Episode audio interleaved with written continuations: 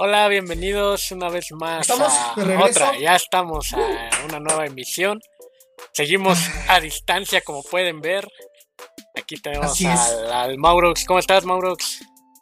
Acá andamos, este, andamos ya en, en, en tierras francesas, porque ya sabes que yo me ando moviendo por todo este, por, Por todo el viejo las continente. Europas, ¿no? O sea, mientras no puedo salir de aquí a la, a la mía patria, pues tengo que andarme aquí de las Europas, este, no, no es cierto, la verdad es que también ando aquí encerradito, este, no vaya siendo el diablo de que nos vayamos a contagiar y ya lo dijo mi Juan en paz descanse, pero qué necesidad, para qué tanto problema. Entonces, Así es, exactamente. es, es lo mejor. Bendito Dios, ya en mi, en mi, este, en mi aldea Godín ya me dieron este quebrada. Al fin, después de casi un mes andar en este asunto de la cuarentena. y Sí, ya que se va a acabar. ¿Ya para qué? Ya pues hasta la muerte apenas nos dieron. No, este, porque además ya, ya ves que empezaron a decir esto. Ya más faltan dos semanas para avisarnos que quedan, Faltan faltan otras dos semanas. para que Exacto. falten otras dos semanas y así. Así nos traen, porque ahora resulta que ya no va a ser el 30, que ahora el 10 de mayo, ¿no?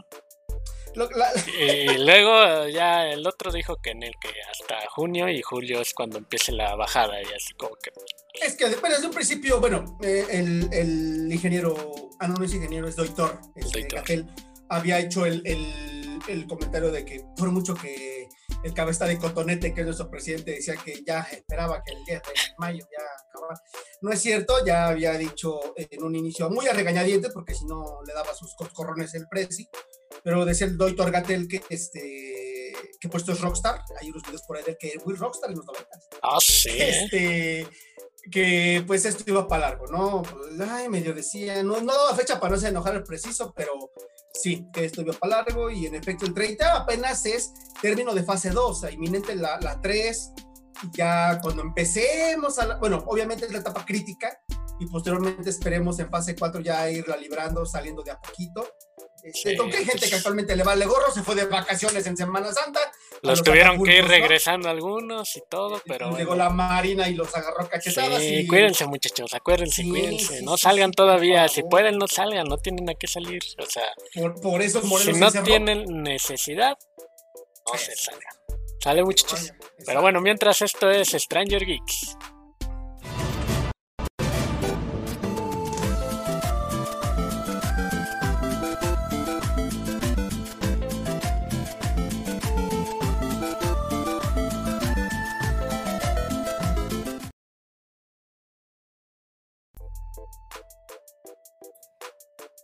Ya estamos aquí muchachos.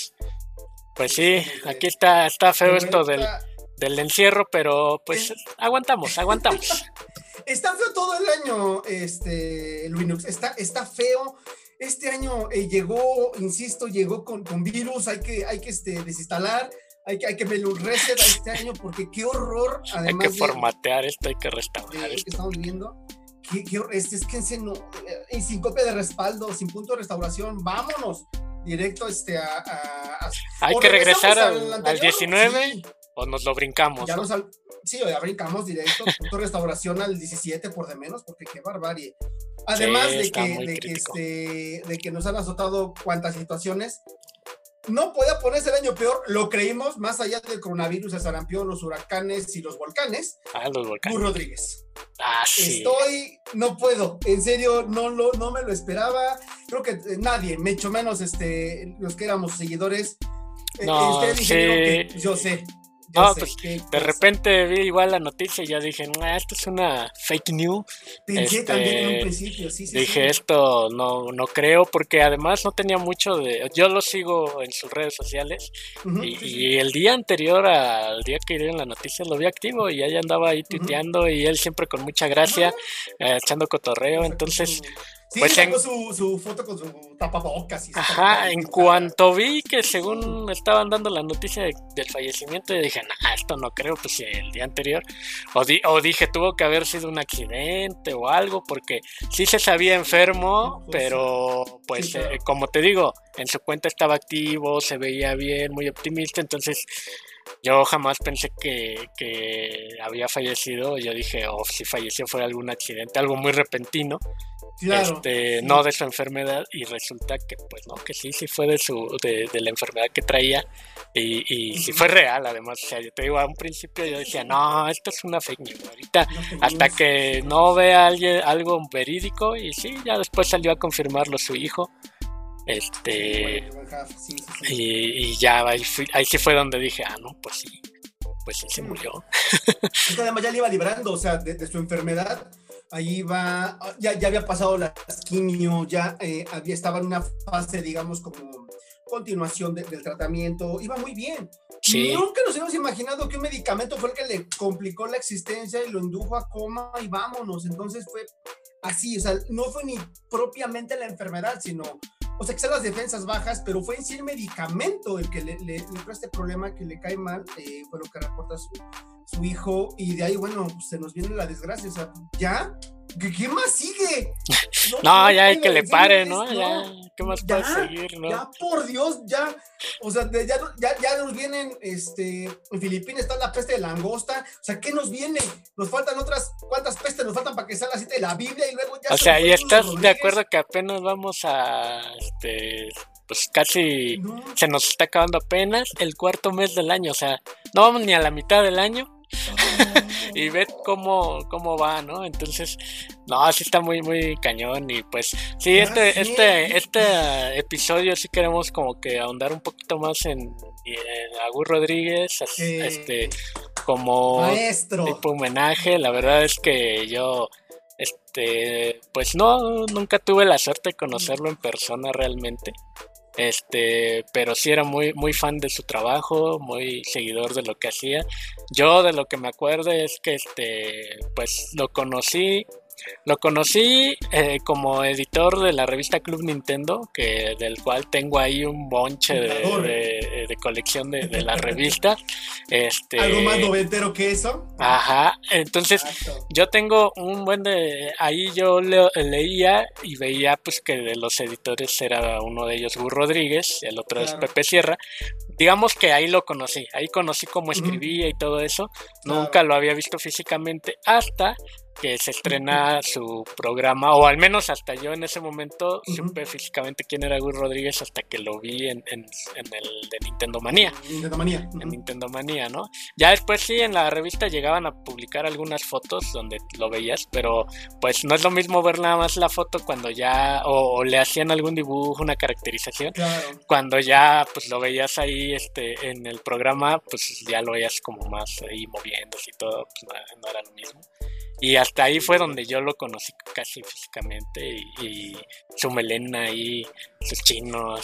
Que, tú, Linux, eres como, como ciertamente, más allá del, fan, porque eres harto fan, como que tienes ese, ese aire, como, como, que, como que tú puedes... Este, yo lo podría cosplayar. Porque, exacto, sí, sí, sí. Fíjate que no, yo alguna vez, cuando recién te conocí, lo pensé, pero luego dije, este, ¿será? Nah, porque traes que hay un poco más este, corto. ¿Alguna vez que te lo dejaste ya más largo con, este, con ese chino rebelde que te cargas y de repente viéndote el look que te portas porque tú sí gamer hasta la muerte y, el buen Gus también.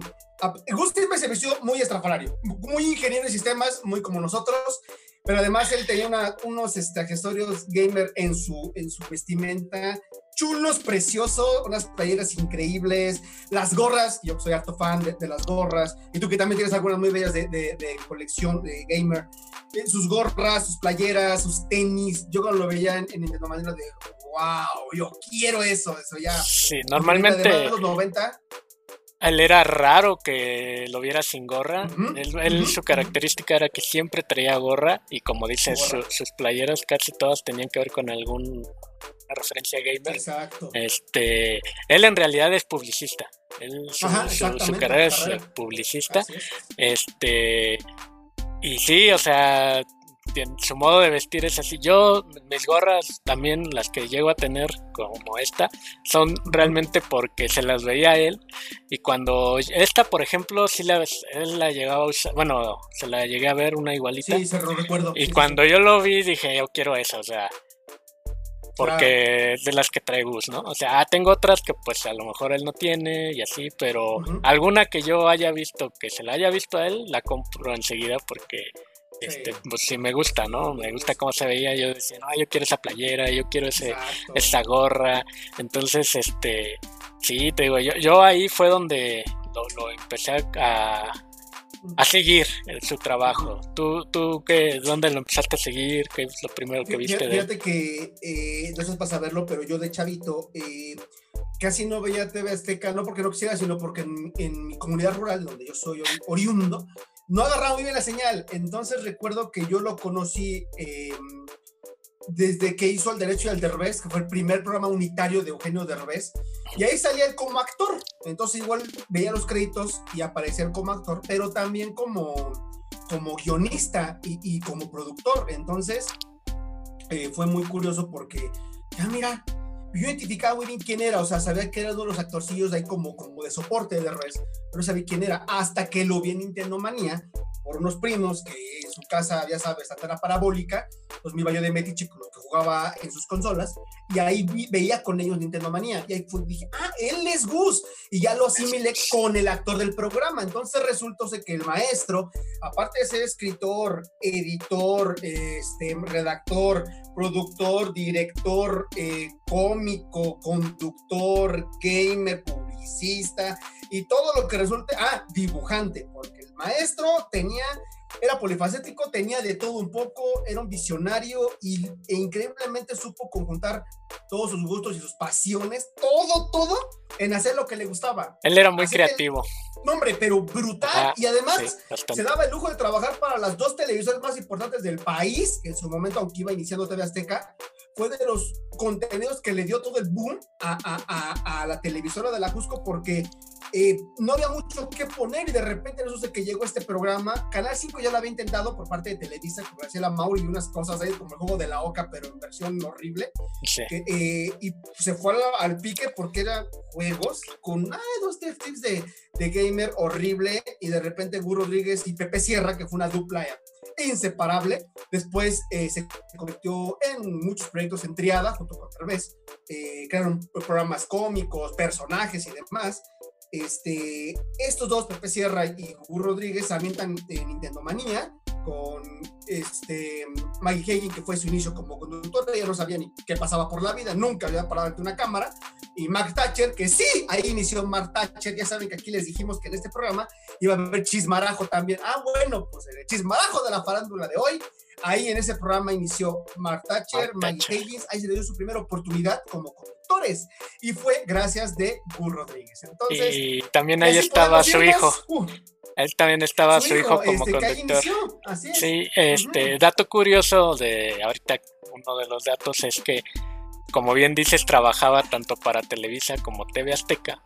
Así es. Pero si tú o si alguno de ustedes llegaron a ver, eh, hubo un momento en el que cuando estaba todavía al aire, obviamente Nintendo Manía, y al mismo tiempo estaba con Derbez Gur Rodríguez en Televisa, no podía salir a cuadro Gur Rodríguez. Entonces, este, por eso solo se escuchaba su voz, o eh, si acaso salía, pero salía de espaldas. Entonces, si buscan alguna emisión de Derbez de los viejitos cuando salía también Nintendo Manía, pues van a ver sus característicos chinos y ese va a ser Gur Rodríguez. Pero no podía salir a cuadro porque ya estaba en la otra televisora. Entonces, o salía en una o salía en otra, pero no podía salir en las dos. Pero pues la creatividad de Gus no, no tuvo límites y dijo, yo voy a trabajar en las dos. Y, ¿Y, así, entonces, pues sí salía en TV Azteca Cuadro y todo, pero no podía salir en Televisa, pero eso no le impidió trabajar, como bien dices, en las dos televisoras, ¿no? Y, por ejemplo, la dupla de, de Gur Rodríguez Pepe Sierra es muy antaña. Ellos trabajaban juntos desde que yo recuerde alguno de su, historia, digamos, porque en algún momento a mí me dio curiosidad. Y también en la revista llegaron a, platicar o en alguna entrevista que les hace, que le hacen a, Gus, este, pues llegó a platicar de cómo fue el inicio de su revista Club Nintendo, que es como que su primer tesoro de, que tuvo, muy, muy famoso este, ya trabajaba con Pepe Sierra y le trabajaban pues para un empresario que, que, no tenía nada que ver con videojuegos y este y le hacían publicidad, o sea, le hacían su, su publicidad y todo. Y este empresario dijo, bueno, yo voy a traer una consola y quiero que ustedes le hagan la publicidad, ¿no? Entonces, pues ya fue como empezaron a ver era el Nintendo NES obviamente, empezaron a ver este cómo le hacían y empezó siendo una gaceta, un, tipo folletito en, eh, semanal en el cual este, eh, las oficinas de, Nintendo, Nintendo este, para México, estuvieron en el World Trade Center, este, las primeras. Entonces ahí era donde, pues, si tú querías algo de Nintendo, comprar algo oficial de Nintendo, tenías que ir ahí, ¿no? Este, creo que también eh, al principio te los vendían. Bueno, Gus cuenta que el primer Nintendo que compró, el primer NES, lo compró al lado de las verduras en un tipo aurrera. O sea, en una horrera, literal fue, ahí lo vio al lado de las verduras porque no sabía, no tenían ni idea de lo que iba a ser eso, ¿no? Entonces, este, ahí, lo podían comprar.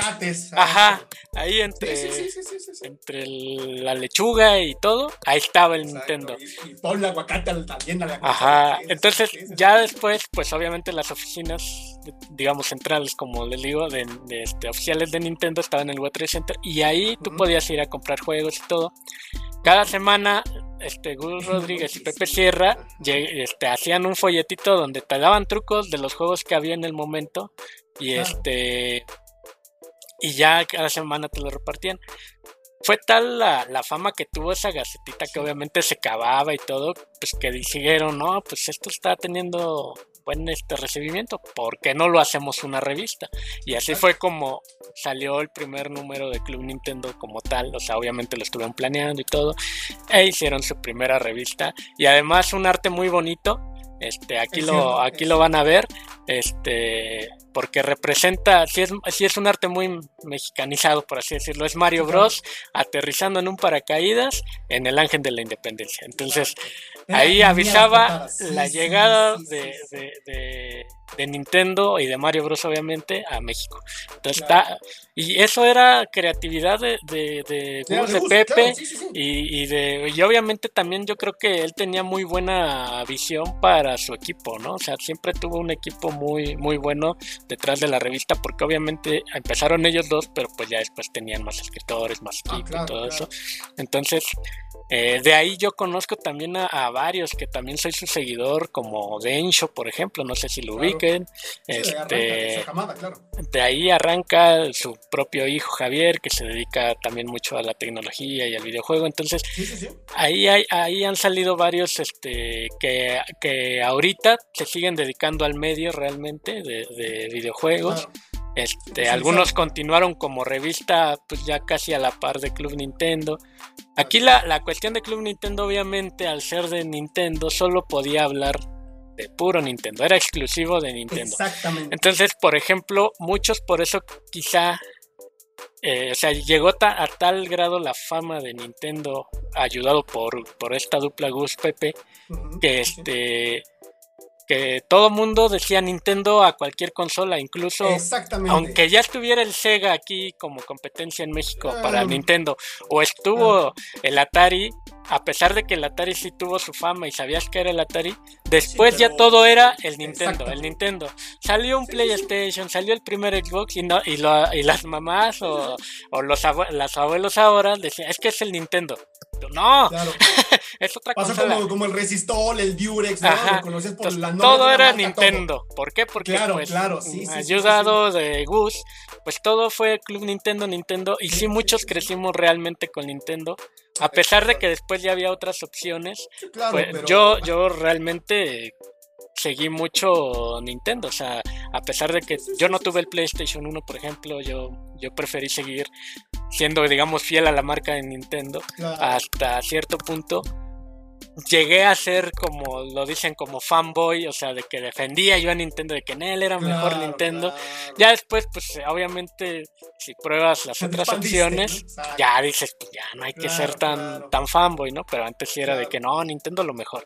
Y pues resulta que, pues, ¿no? Que había más opciones que estaban muy buenas y actualmente ah, bueno, es eso, la guerra de las consolas, ¿no? Pero actualmente, pues, incluso entre los mismos, este, de, consolas, tanto lo que es Sony con PlayStation como Microsoft con Xbox, pues prácticamente ni siquiera están realmente tanto entre ellos este, como en guerra. Entre ellos han puesto ejemplo a los fanboys actuales, a los a los fans tóxicos de cada una de las consolas, el decir, pues eh, mientras nosotros sigamos existiendo, va a, va a, ser una competencia sana. Ellos mismos dieron sus condolencias cuando supieron lo de Gus Rodríguez y saben el impacto que tuvieron ah, aquí en México. Entonces, están conscientes de ellos, de, que sin Nintendo realmente ellos no, no, estarían como están ahorita. O sea, ellos están conscientes de, de, lo, de lo que ha sido Nintendo. Y bueno, retomando aquí el tema, Gus Rodríguez lo que, la, lo que hizo aquí en México para Nintendo fue de tal manera que todo era Nintendo, o sea, la, cualquier consola el Nintendo. Y, o el ni entiendo, ¿no? Así muchos le decían de cariño.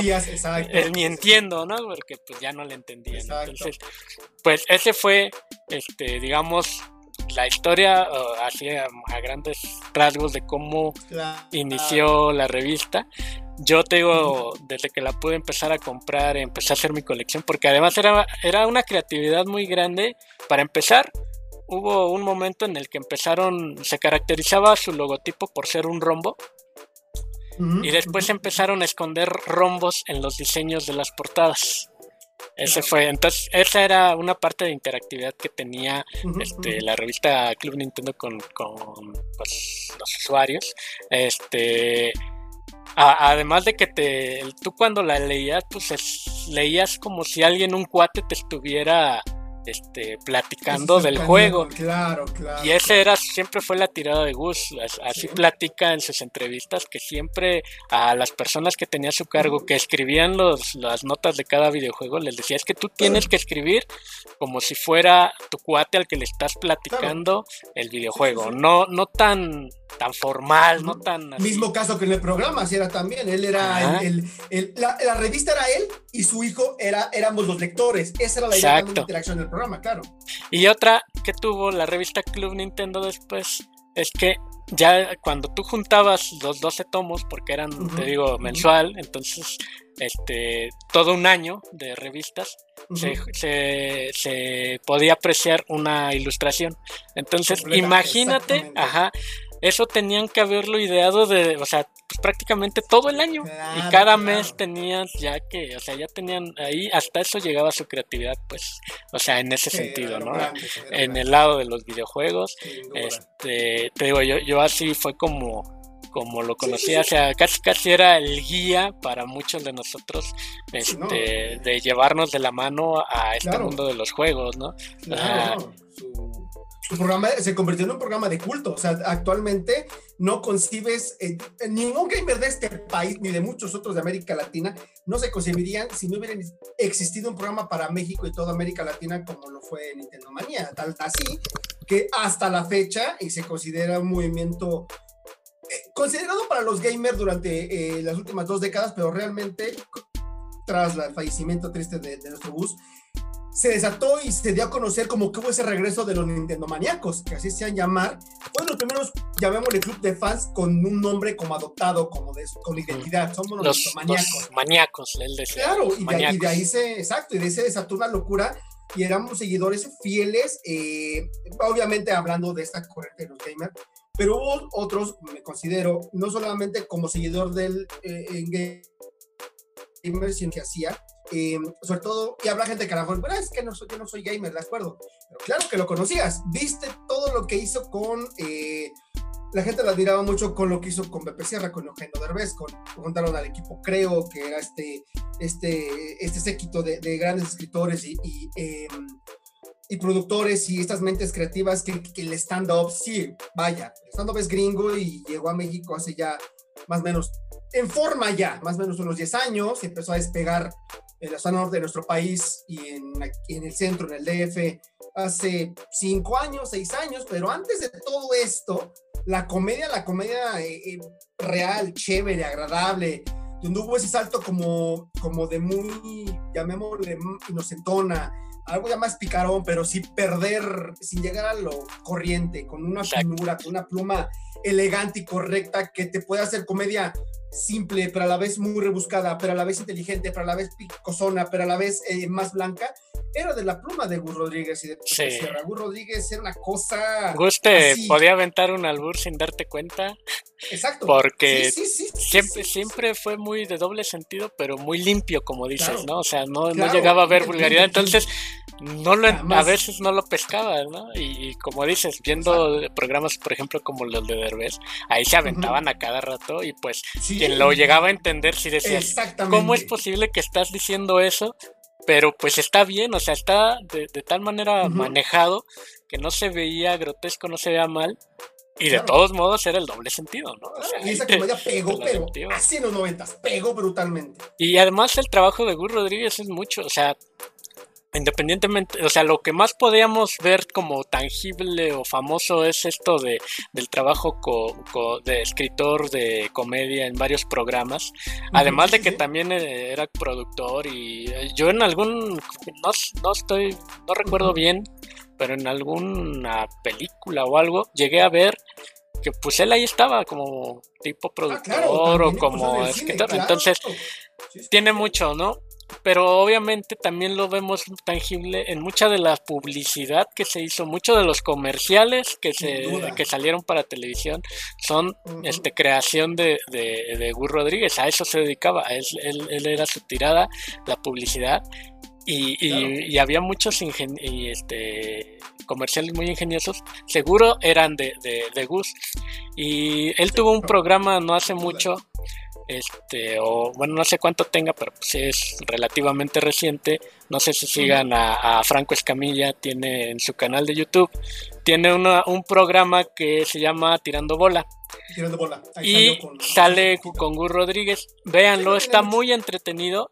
Y, eh, y, la parte que quiero platicar de ahí eh, precisamente es eso es que él él platica de cómo este fue su, su incursión en la publicidad de pronósticos. O sea eh, eh, él, fue el creador de Melate, de, ese tipo de, cosas. Este, están, el nombre de Melate es, su origen es Gur Rodríguez.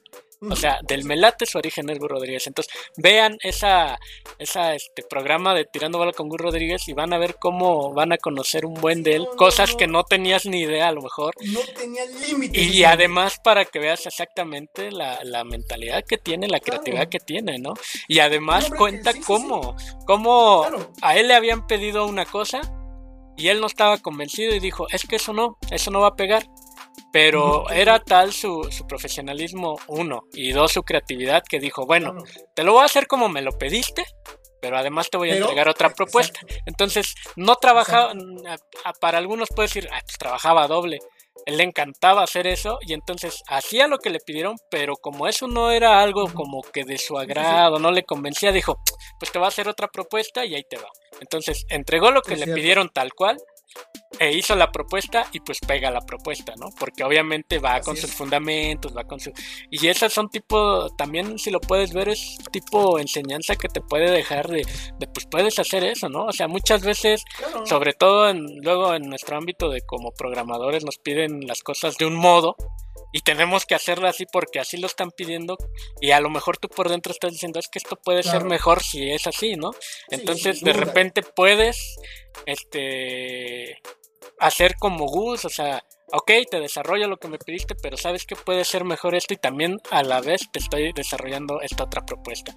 Y digo, creo que eh, particularmente en alguna ocasión a mí a mí sí me pegó varias veces ahí donde yo trabajaba antes, este, que me pedían unas cosas que pues la verdad como que no sabían ni cómo pedírmelas, pero bueno, terminaba haciéndolas, pero de todos modos les hacía así como que no, pero y si mejor hacemos esto y así era como convencías de cierto modo a, los jefes de decir, ah, no, pues sí, está mejor la otra propuesta que traes, a pesar de que ya hiciste esto. ¿no? claro.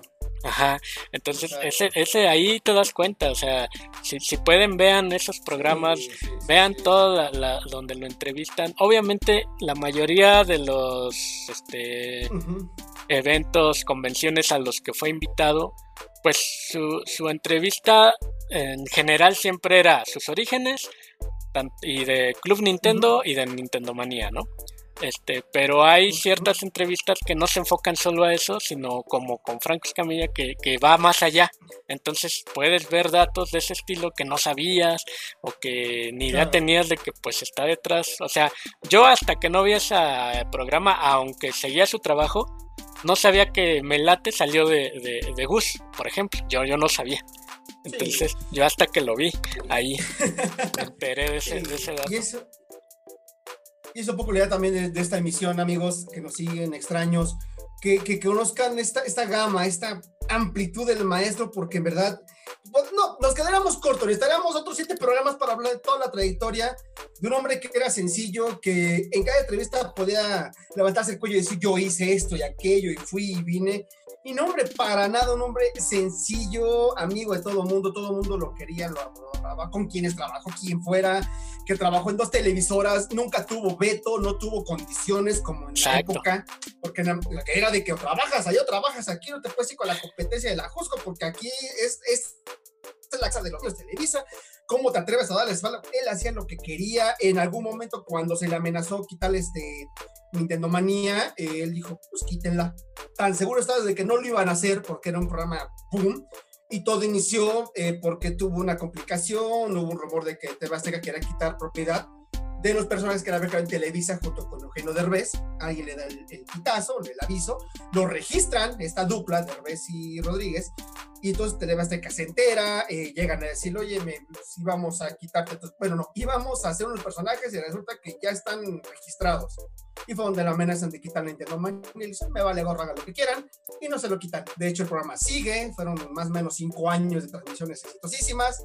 Lo único que hace Gus como para dejar contento a todo el mundo es, ok, como lo comentaba hace un rato, este Linux, es ok, hace un anuncio, dice, ok, este no voy a conducir aquí, pero voy a seguir el programa, solo que voy de aquel lado de las cámaras, así lo dice, para darle una frescura al programa y siempre lo manejó así. Cada cosa que había, cada que algún conductor del de programa se iba, o cada que había un cambio desde arriba, él lo manejaba siempre con para los gamers. Siempre los anteponía, siempre decía que eran cambios positivos para la audiencia, y así lo hacía. Dato curioso, la playera que ocupa de Donkey, el primer programa y el último en el que sale a cuadro, porque el programa siguió después con Mary Higgins, eh, usa la misma playera. Es una forma como de, comentábamos, cachetada con guante blanco, se despide sin decir me voy, porque esa fue la condición de la televisora, que iba a seguir de editor, productor, pero lo hace así muchos fans lo entienden, dicen, ¿por qué usó la misma playera? Porque lo seguían mucho, decían, ¿cómo que repitió este playera? Era por eso, exacto, y era por eso, se despedía de esa etapa, pero el programa lo sostuvo por otros años, fue un exitazo, y hasta la fecha, y a quien le duele ese programa no le ha igualado nadie, nadie, nadie, nadie. No, y realmente, como dices, estaba atrás del programa y luego nada más escuchaba su voz. O sea, sí, seguía como tal. Y dato curioso, después, realmente, ¿qué tendrá? Como un año, el año pasado, si no mm, mal recuerdo, se abre un nuevo canal, no un programa, un canal completo este para de Televisa para cable que se llama Bitme que está orientado a geeks, a gamers, a otakus, a todo lo que quieras, todo lo que tiene que ver como con ese ambiente. Y ahí regresa Gus con un programa Así es. Que se llama Game Evolution. Y el primer programa, si no mal recuerdo, o cuando se hizo ahí la inauguración, sale con esa playera. Sale con la de Doki. Cierto. y sale con la de Doki. Cierto. Entonces, este siguiendo como casi como lo que tú dices, ¿no? Como el ritual de maestro. Y de hecho ahorita esa playera, ahora que falleció, pues es icono también, o sea, en, la, en el fan art que le han estado haciendo ah, muchos seguidores, esa playera. le ponen esa playera, la de Donkey Kong. Él era muy fan de Zelda. También vi otros tantos, sí, sí, sí. Pero... Y otros tantos también con la gorra que traes puesta, también vi varios fan art. Ajá, sí, sí, con esa misma gorra. Él era muy fan de, de, Zelda, era uno de sus juegos favoritos. Otra, otra, otra, este, otra, otra, este, ahí similitud con usted, ingeniero. Sí, sí, sí, También era fan de Zelda. Y obviamente él, pues, imagínense, o sea, él tuvo contacto, obviamente, por el medio en que se estaba desarrollando. O sea, él conoció a Shigeru Miyamoto, que es el papá de Mario Bros. Ayer es el orgullosísimo de haberlo conocido. De Zelda, sí, o sea, y Shigeru, por lo que explica, también es una persona muy sencilla. Igual, cuando se enteran de la noticia, o sea, están, hablan puras cosas positivas. Hay, eh, también me tocó ver el, tweet de Charles Martinet, él es la voz original de Mario Bros. Este, y también a él lo conoció y también ahí puso en su tweet que había sido un honor haberlo conocido. En Nintendo de América le, pusieron, sale una foto en un tweet que le ponen ahí una tipo ofrenda, unas flores y en memoria de Gus, o sea, a ese grado, ¿no? A ese este, grado llegó el maestro, así es. Entonces, eh, pues imagínate, él tenía, él, él era fan de Shigeru Miyamoto, por lo mismo pero pareciera que realmente el fan de Gus Rodríguez era Shigeru, ¿no? O sea, Exacto. Pero y además, este, Gus obviamente tiene. ¿Qué nivel de fan? Ajá. cantidad de cosas autografiadas eh. por, por Shigeru. Pero, ajá, o sea, es como si más bien eh, al revés, o sea, Shigeru se volvió fan de Gus, ¿no? Exacto. Cuando realmente... Qué, hombre tan bendecido, en serio, en serio. Ajá, entonces, este, eh, él conoció, o sea, tiene la fortuna de conocer al papá de, o al creador de sus videojuegos favoritos, ¿no? Ya quisiera yo poder conocer a Shigeru.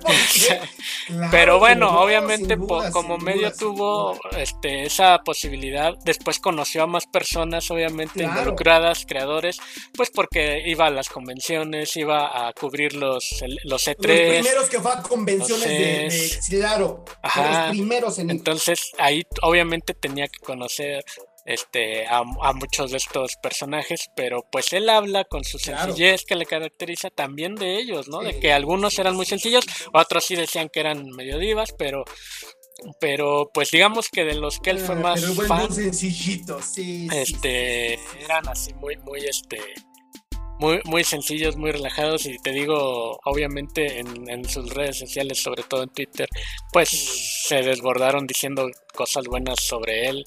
Este era, era, muy bueno, te digo, este yo por eso creo que tuve más influencia para influencia, para, para los videojuegos. sí, sí, sí, perdón. Influencia para los videojuegos, o sea, gracias a, personas así. Yo, yo me enganché y y hubo tiempos en el que cuando hablaban en su programa o en la revista de, consolas como Super Nintendo, que fue una consola que yo no tuve, este, pero era así como el momento en el que yo podía poner las manos en una en un Super Nintendo en un juego lo conocía porque me ya me había chutado la revista. A pesar de no tener el juego este se me había quedado el, conocimiento de la revista y, es como si siempre lo hubiera tenido no o sea a ese grado llegaba este su sus publicaciones o sus programas de que pues te lo aprendías y era como si ya lo hubieras dominado y y muchos gamers, digamos, por eso, este, como que nos consideraban así de que, ah, tú eres experto porque eh, te la has de pasar jugando todo el tiempo. Y no, realmente luego no, o sea, te lo sabías pues porque ya tenías, ya habías leído la revista, aunque no tenías, digamos, digamos que tenías la teoría, aunque no tuvieras la práctica, ¿no? Ya después nomás era llegar y a practicar lo que se te quedaba y pues si tenías una buena retención, pues ya, ¿no? Entonces, además este, con una forma de escribir como la de él, te lo aprendías todo. Te lo aprendías muy, muy, muy fácil, muy, muy digerible. Entonces, a mí me, me, me encantaba eso. Sí, no, sin duda, la verdad es que el, Gran Gus, no, bueno, una cosa querido por todo el mundo y además em, creo, creo que eh, vino a caer bien en una época en la que, como comentas, la información no la tenías tan a la mano, no pasaba esto, y menos antes del Tratado de Libre Comercio que para buscarte una consola en este país, como tú decías al principio, no hay los aguacates en el súper porque no había forma de que llegara tan fácilmente sin una fayuca, ¿no? Que se llamaba en aquel tiempo sí. la piratería. Sí, ya. Y de repente cuando se apertura el, libre comercio en, América del Norte con, con el Telecán, se nos deja venir la tecnología, bendito Cristo, y entonces, como tú La gente que ya venía leyendo, gamer de corazón, que empezó a aprender y que medio buscaba dónde encontrar la consola y el juego, de repente nos caen como maldición todas las consolas y todos los juegos. Y entonces ya sabías cómo jugar y entonces ya te podías aplicar. Y es, este movimiento de fan gamer aumentó exponencialmente. Y bueno, la, la bandera la llevaba por el frente de Rodríguez, la verdad. Y te digo, todo era Nintendo, ¿no? En su mayoría era Nintendo, Nintendo, Nintendo.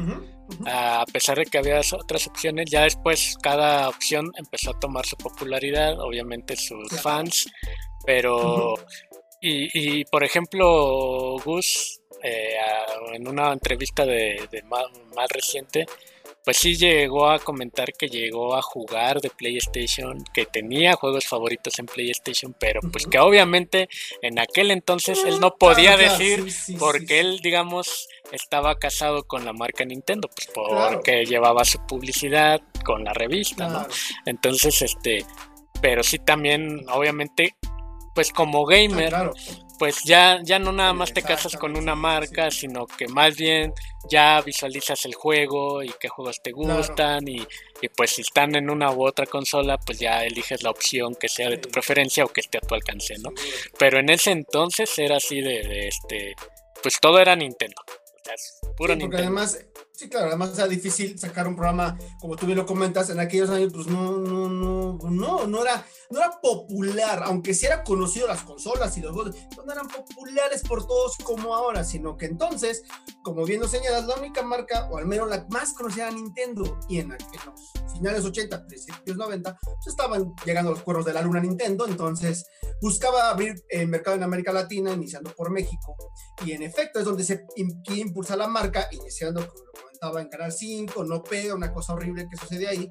Y Gur Rodríguez, buen gamer, ya tiene ese acercamiento por la, la revista, entonces él le ofrecen el proyecto, lo vuelve a llevar a Televisa, lo mandan al carajo por el fracaso anterior, y entonces él tiene que soportar de alguna manera la condición de, ok, bueno, solo hablaré de Nintendo, con tal de llevar un programa gamer a la televisión, que sea del alcance del público en general, y es así como pues tiene que casarse con la idea de Nintendo y pues la lleva increíblemente eh, lo, aceptan en TV Azteca, pese a que él venía de Televisa, y no, logra despegar el programa en TV Azteca, no había mucho contenido en aquel tiempo porque iba iniciando la televisora, y vámonos, se fue para arriba como las nubes, un por pequeñito, así como nosotros, y de repente arrancar una megaproducción y de repente ya fue virtual y de repente fue una cosa bárbara y de repente eh, su hijo se fue al año, pero luego regresa a la última etapa del programa porque ya era una cosa este, maravillosa y, duró varios años y fue increíble y todo lo demás. Obviamente después como todo romance termina y bueno, se terminó la, emisión, pero fue un, eh, sentó un precedente y además a partir de ahí hubo ya otros intentos de programas, ya actualmente muchos, pero en aquella época yo no recuerdo algún otro, salvo ese. Creo que después hubo alguno más entrando en Nuevo Milenio, porque de hecho él terminó su programa en el 2000, va del 95 al 2000, y entonces es el programa de soporte y de apoyo eh, del lado gamer, del lado que nos va instruyendo por esos eh, bellos caminos y paralelamente iba en Televisa con programas de comedia y entonces digamos que la década de los 90 fue de Gur Rodríguez, aunque, insisto, no era un hombre que se presumiera y la, la década es mía tranquilo, sencillo, humilde, pero él estaba en todos los ámbitos de, de, la, de la sociedad mexicana. Sí. Había otro programa que era bueno también. No sé si pasaba, creo que en el canal 11, que se llamó Cybernet. y este también era dedicado a videojuegos, pero ese obviamente eh, no se centraba en puro Nintendo, sino ahí ya te hablaba de PlayStation, de juegos para PC y obviamente de Nintendo. Este, ese, ese era, conducía una mujer, bueno, en realidad no, no había, según lo que recuerdo, no había un conductor como tal, una persona ahí dirigiendo el programa, sino que era solo por audio. Tú escuchabas la voz de, una chica ahí en Cybernet y era la que te platicaba y solo estabas viendo las reseñas de los videojuegos y todo eso.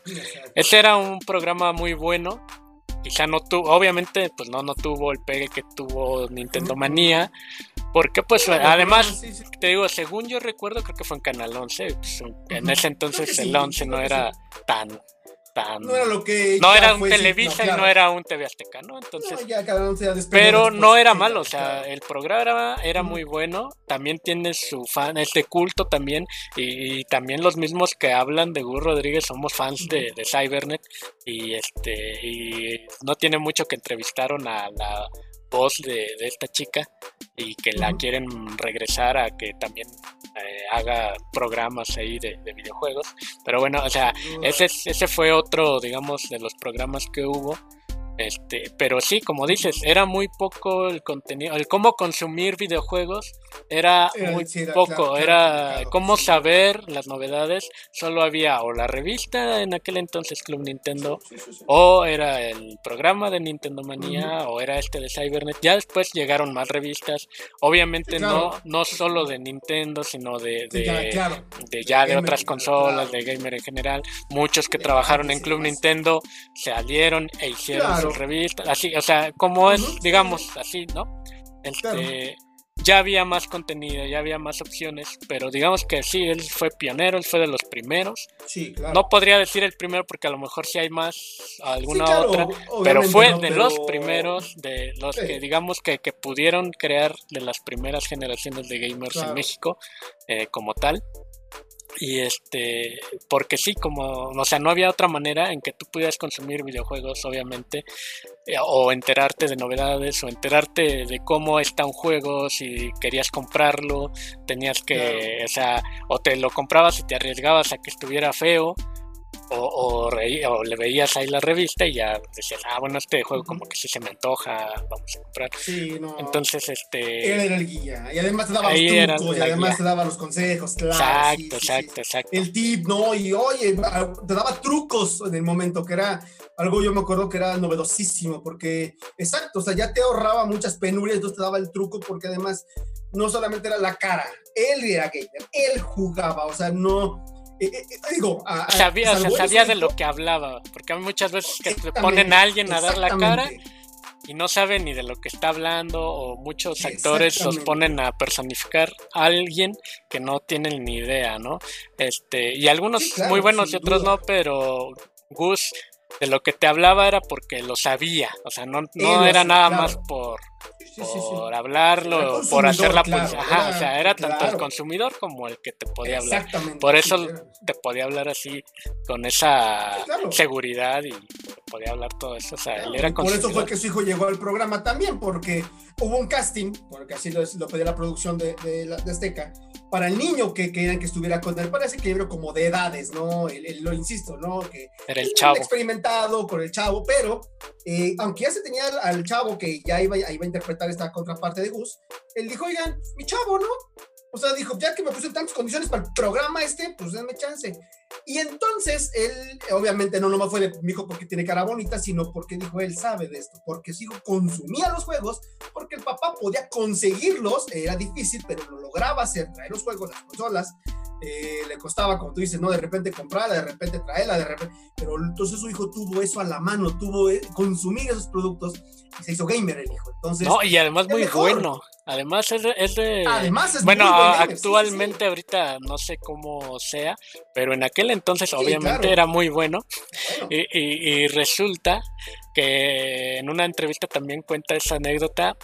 Eh, ah, porque además, aparte te digo, este, hacer todo lo que ya platicamos que hace, también se metió mucho en las traducciones de algunos juegos. O sea, Oh, varios juegos cierto. se, tradu- se pudieron traducir gracias a él, ajá, gracias a Gus.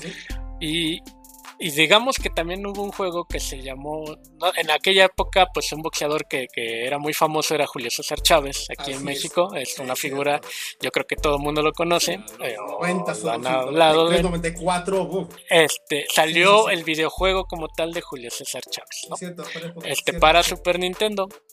Datos curiosos. En los juegos sale Gus, o sea, no sale caracterizado como él físicamente, pero algún nombre de un peleador de, de esos juegos se llama Gus Rodríguez o solo Gus, pues en honor a, a él mismo, ¿no? Ah, y él ayudó a la traducción. Bueno, aquí se hizo un evento de presentación de, ese juego de Chávez, este, donde obviamente estaba el boxeador con su hijo eh, Junior, Julio César. Chávez Junior. Y entonces la, la, intención era, pues obviamente, hacer la presentación del juego y que el hijo de Julio César Chávez jugara contra el hijo de Gus Rodríguez. Pero el hijo de Gus Rodríguez era muy vago en ese juego.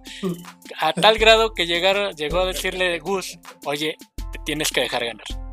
Porque no podemos hacer quedar mal al hijo de Julio César Chávez. El Junior quedando mal desde niño, me Ajá. Entonces cuenta esa anécdota y no recuerdo en qué termina, si, él se dejó ganar o si dijo su, su, hijo de que no, porque va a dejar ganar. No importa. Ajá. ¿Por qué habré dejado ganar? Esto no, esto este, es box. Ajá. Entonces, el, exacto. El chiste ¿No? fue que ahí cuenta esa anécdota que era tan bueno que nadie, no había quien le ganara al hijo de Gus. O sea, uh -huh. era muy, muy buen gamer de, de Super Nintendo, uh -huh. de varios de esos juegos. Y este, y entonces, esa es una de las anécdotas que él cuenta de que le tuvo que pedir a su hijo que se dejara ganar, ¿no? O sea, imagínate. Este, porque no querían quedar a dejar mal al Pues cómo no, es el campeón nacional maldito. Ajá, no, ahorita te da un derechazo. Hijo, pero ay, después iba a humillar todo el mundo a su hijo, ¿qué más daba? Todo el mundo lo humilla, da igual. Da? Solito pero... se humilla, que da igual. Ajá. Humillado el buen Hub, sí, cómo no. Entonces, pero Ay, sí, sí era, era, era muy, muy buen gamer. Este. Eh, y ahorita, pues no dudo que lo siga haciendo, ¿no? Yo creo que pero obviamente, a lo mejor, como bien dices, en aquel entonces, desde niños se nos daba más, pues teníamos más claro. tiempo, porque nada más claro, nos dedicamos a la escuela y ahora pues el trabajo, ¿no? Entonces, aunque pa aparentemente el trabajo de, del hijo de Gus es de todos modos la, está involucrado con los videojuegos, pues sí. no así te queda tanto tiempo como para jugarlo, ¿no? Pero, pero no, no, yo creo que además, sigue siendo un buen gamer.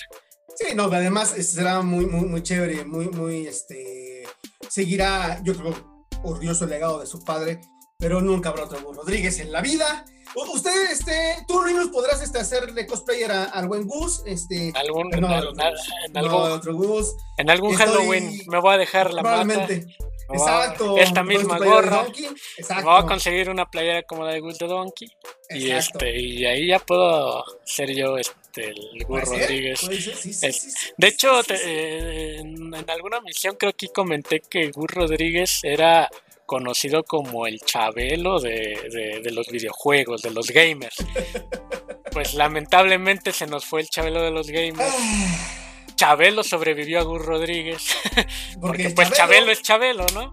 Pero sí, o sea, nosotros esperábamos que como Chabelo de los videojuegos fuera alguien que pues nos ayudara uh, más. Gus tenía que haberse quedado más tiempo con. Más tiempo para, sí, para sí. como esto, ah, pero bueno. Le faltaban otro, otros, otros programas de comedia, le faltaban, ya estaba, ya había regresado con, con su nuevo programa en Beat Me, aunque sí, estaba ya enfermito y demás, pero él seguía al pie del cañón. Si pueden ver sus últimos programas a, a Mary Higgins. Sí, sí, sí, pueden ver sus programas de Beat Me, están muy buenos porque además él es, este, habla de los clásicos. Su programa se llama Gamevolution y sí. habla, este, por ejemplo, sí, claro. un ejemplo, hablaron de Resident Evil. Entonces uh -huh. te habla desde los orígenes de Resident Evil a la fecha. ¿no? Pero obviamente su, su expertise va más allá de, de, de lo clásico, Por de mucho, lo antaño. Duda, y, y, y, además es raro ver a Gus Rodríguez hablar de juegos como esos cuando tú antes lo veías hablar de puros juegos de Nintendo, ¿no? O sea, claro. solo Mario Bros, solo juegos que salieron para la plataforma de Nintendo como un Castlevania, como un Mega Man, pero de puro Super Nintendo, de puro Nintendo. Entonces, ahora, por ejemplo, Resident Evil, este, pues sí salió en el Nintendo 64 1 pero pues prácticamente en aquel entonces era el único y antes salió para PlayStation, entonces te digo, era muy raro verlo hablar de otros claro. juegos que no tuvieran que ver con Nintendo específicamente, ¿no? Y ahora en ese programa pues sí lo podías ver hablar y, y extenderse de, en, hacia otras plataformas. Entonces es muy bueno, este, véanlo, vean igual ahí donde hubo el reencuentro de Nintendo Manía, donde estaba Maggie, donde estuvo este su hijo como les decimos, a lo mejor faltó Mark y faltó Densho. Densho se supone que se iban a, a unir de, a unir. ahí en el, ese programa cuando esté este Higgins lo comentan, dice, oye, ¿cómo ves si hacemos uno posterior? Eh, nos juntamos ahora sí toda la banda. Mark y Densho, sí. Densho sigue, no me parece que hizo, ahí sigue. No de hecho, y estaba muy, ya casi fácil, porque sí, Densho estaba, estaba ya, ahí, ya, o sea, Densho sigue trabajando, si no mal, uh -huh. si no sé, sea ahí en ese canal en BitMe con algunos con algunos en algunos programas sale él. No llegó a salir en Evolution con Gus y tiene otro programa. No recuerdo cuál es su nombre pero otro programa salía ahí con este con el hijo de Gus. Ajá con Javier. Y, y, aparte, Densho yo lo sigo aparte, tiene su propio canal en YouTube, ahí búsquenlo, tiene sus redes sociales, y, este, o sea, yo a esos personajes los sigo obviamente a través de Gus. Este, por seguir a Gus los sigo y también tienen muy buenos este contenidos, también es muy son muy creativos. De hecho, este Densho es muy creativo, deberían de seguirlo. Tiene varias este ahí eh, ocurrencias y buenas buenas este programas que tiene él ahí este, y, que, se, me, estaba yendo el avión de algo que iba a comentar.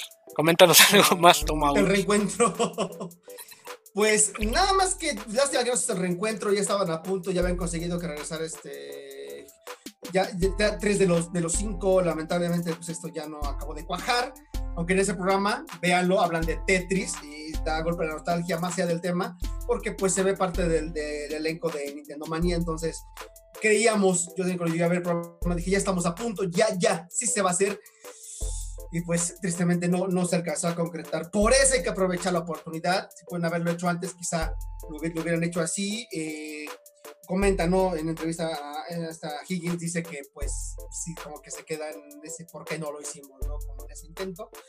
Y pues creo que lección para todos de que pues pueden haberlo hecho, ¿no? Cuando estaba con buena salud del buen Gus pero bueno, al final del día son etapas, todo pasa por algo y de alguna u otra forma pues nos quedamos con los buenos recuerdos. De repente en, varios canales de YouTube sacaron retransmisiones de los programas de Nintendo Manía, lo rescataron, se hicieron muchos especiales en estos días para recordar al buen Gus. Y ahorita nada más nos quedamos un poquito más enfocados a hablar eh, de, su lado, eh, digamos, pues gamer, que eh, no tuvo mucho que ver con la televisión, aunque pareciera que no, pues ya hemos comprobado a ustedes toda la magia de este señor y todo lo que hizo. Y nada más nos vemos así como muy suavemente por ahí, porque si nos vamos a hablar de lleno todo lo que hizo como guionista productor, tiene mucho. En todo, toda la generalidad que tuvo. No, bueno, no acabamos el video, no acabamos. Y nos vamos de. Si ahorita ya nos extendimos. Esto, digamos, es un especial de Gus Rodríguez. Es un especial. Es que no, no, acabaríamos de hablar del buen Gus. Eh, podemos aventarnos, yo creo que.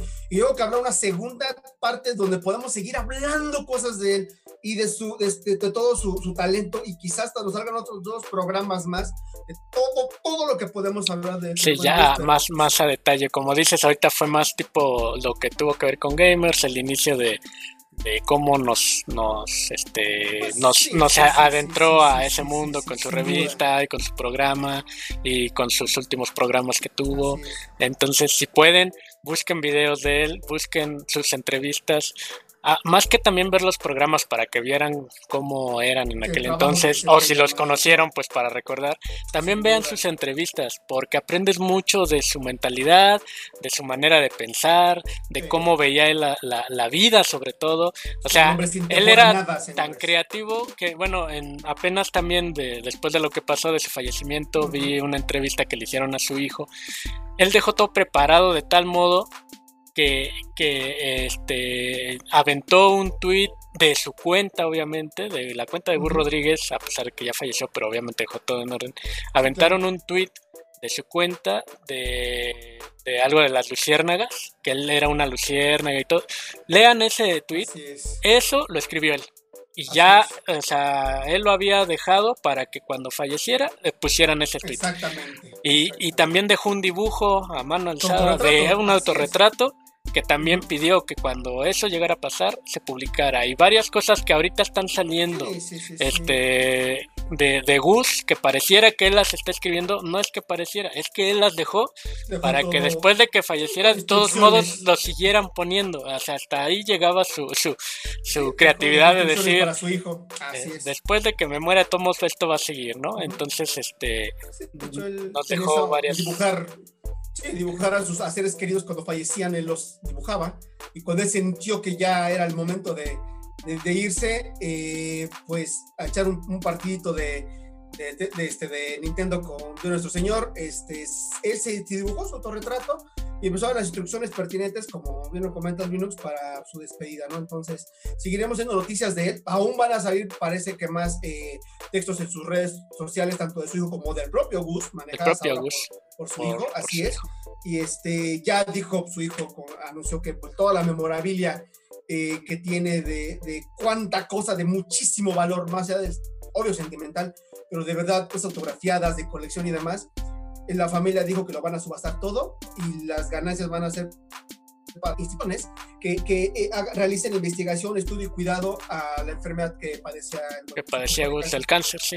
Entonces, de verdad que oh, todo, todo, un, no, hombre, no, no, no, palabras para escribir a un, un nombre de, de, esa, de, ese calibre, de verdad. Muy... Así es, muchachos. Qué bueno que nacimos en la época de que pudimos eh, deleitarnos con la magia y el, el talento del buen Gus. Como dice la frase. Más, Éramos felices y no lo sabíamos. Ahora que estamos encerrados lo vemos, ¿no? Por eso, muchachos, échenle ganas, Exacto. Tendrá porque... luciérnaga más Nanacamil Tlaxcala, ¿cómo Sí, porque además de allá era él, este, y allá lo van a ir a, a, a era conocido por escaleras eléctricas de hace dos años. y ahora va a ser conocido por el Gus Rodríguez, mira. De ahí era Gus, por si no lo sabían, de ahí era Gus Rodríguez, de Nanacamil. Sí, exactamente. Por eso te digo que, dijeron que van a, a, regar ceniza ahí en... Él dijo, a mí llévenme para allá con las luciérnagas. Las luciérnagas. Entonces, que de hecho en mayo, que era su cumpleaños, este, allá ese día lo van a ir a hacer.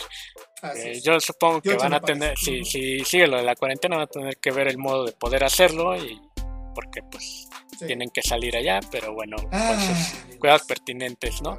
Entonces, muchachos, pues creo que ya nos extendimos mucho. Este, pero este programa fue como en especial. es un especial para Gus Rodríguez con mucho cariño. Este, podemos hablar de, más cosas, pero bueno, yo espero que les haya gustado, que hayan aprendido más de esto. Si ustedes también tienen alguna, anécdota o algo que quieran comentarnos acerca de Gus Rodríguez, pues escríbanlo, escriban aquí en nuestros comentarios. Acuérdense de seguirnos en nuestras redes sociales del canal, suscríbanse compartan y este y vean los otros hay que despedirnos, Hay que despedirnos como se despide el buen Gus de Nintendo Manía. Ah, claro, tiene su frase. Su frase, cómo no. Entonces, nos vemos en la siguiente, muchachos. Sí, estamos en estamos en contact. Nos vemos. Manía que salías con Maggie y el niño que no se le entendía cuando hablaba. Que me imagino que ya ahorita es un señor al que no se le entiende cuando habla. Es un señor de tu edad y es mi hijo.